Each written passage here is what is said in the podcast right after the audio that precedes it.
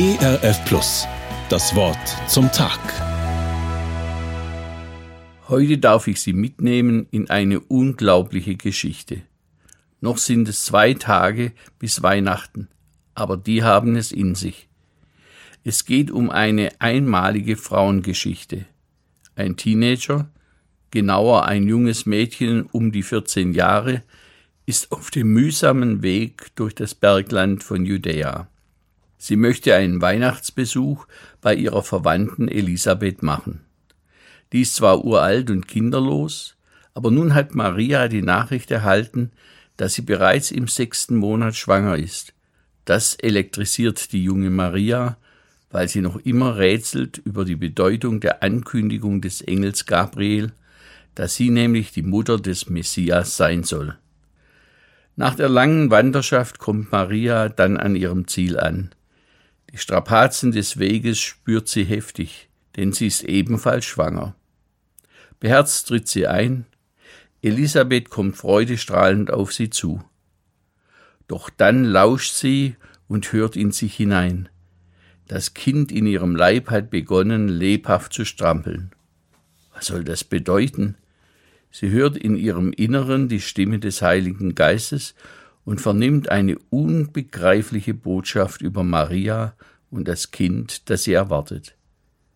Elisabeth kann Maria nur zurufen, Gepriesen bist du unter den Frauen, und gepriesen ist die Frucht deines Leibes.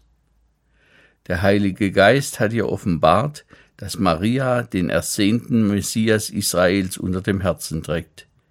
Ihr eigenes Kind, das kurz vor der Geburt steht, teilt die Freude über das Wunder, das sich anbahnt. Es strampelt kräftig. Wir, die wir dieses Wort hören, schauen auf das Geheimnis der Menschwerdung Gottes, das sich durch Jesus Christus ereignet. Maria hat in der frühen Kirche den Ehrentitel Gottesgebärerin erhalten, aber die Gnade, die ihr zuteil wird, reicht noch weiter. Es geht über das Bekenntnis, geboren von der Jungfrau Maria, hinaus. Eigentlich müsste es heißen, empfangen vom Heiligen Geist und ausgetragen in der Jungfrau Maria. Ja, Jesus ist der von Maria empfangene Sohn Gottes. Die Fortsetzung des Glaubensbekenntnisses müsste eigentlich lauten, das Menschenkind ist Gottes Kind und wir beten nicht nur mit den Hirten in Bethlehem an, sondern wir preisen es schon vom ersten Augenblick seiner Menschwerdung. Der Messias gehört in einmaliger Weise in die Heilsgeschichte Gottes. Gott wurde nicht nur ein kleiner Säugling, sondern er macht sich unfassbar klein und wird in Maria zum Embryo. Als ich beim Lesen unseres Bibeltextes über das Geheimnis der Inkarnation nachdachte, ist mir ein ganz neuer Aspekt der Weihnachtsgeschichte aufgegangen.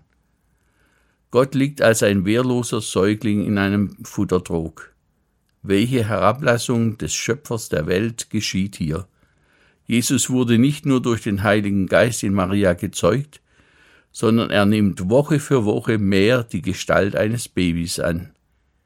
Jesus hat also wirklich in jeder Hinsicht unser Menschsein geteilt. Von der Zeugung bis zum Kreuz ist er den Weg der Erniedrigung gegangen. Ich kann angesichts des Frauentreffens zwischen Elisabeth und Maria nicht umhin, die Frage nach dem Lebensrecht und der Würde jedes Menschen zu stellen. Dass Embryonen nicht gewaltsam im Mutterleib getötet werden dürfen, fällt unter das Gebot, du sollst nicht töten. Damit steht jeder Mensch unter dem besonderen Schutz Gottes. Johannes der Täufer erkennt durch ein Wunder, dass ihm in der Person von Maria der Herr und Heiland der Welt begegnet. Das biblische Zeugnis von der Bewegung des noch ungeborenen Täufers im Leib seiner Mutter Elisabeth ist somit ein wichtiger Teil der Weihnachtsgeschichte. Wenn Gott in seiner Menschwerdung so tief hinabsteigt, dann sollten wir dieses Wunder preisen mit der Konsequenz, dass jeder in einer Frau heranreifende Mensch unter dem gnädigen Schutz und der Fürsorge des himmlischen Vaters steht. Weil Jesus von der Empfängnis in Maria an wahrer Gott ist, hat niemand das Recht, einen Menschen im Mutterleib zu töten.